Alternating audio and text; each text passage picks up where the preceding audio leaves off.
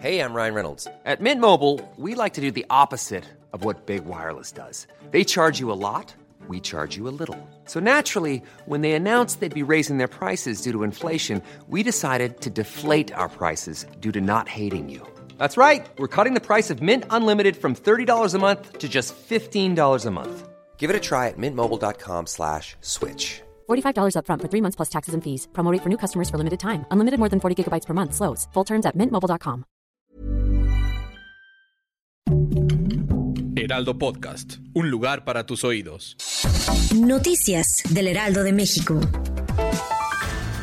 La coordinadora de Protección Civil, Laura Velázquez, informó en la conferencia mañanera que hasta el corte de las 7 de la mañana de este martes van casi 700 réplicas del sismo magnitud 7.7 registrado a la 1.05 de la tarde el pasado lunes 19 de septiembre, día en que se han presentado dos devastadores sismos que han afectado al país en 1985 y 2017.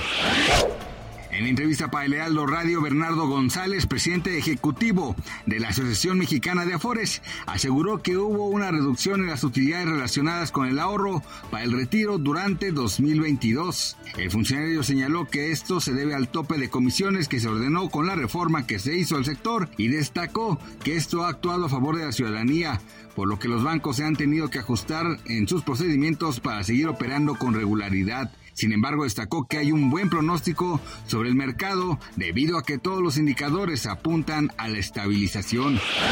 Un programa de adopción permitirá encontrar una nueva vida en Canadá a 45 perros que fueron rescatados en 2021 cuando iban en camino a mataderos ilegales de Indonesia, un país en el que la carne canina no está prohibida y se sacrifican 13.700 perros al mes. 53 canes fueron rescatados en noviembre de 2021 en un matadero de Java Central y fueron enviados a Yakarta.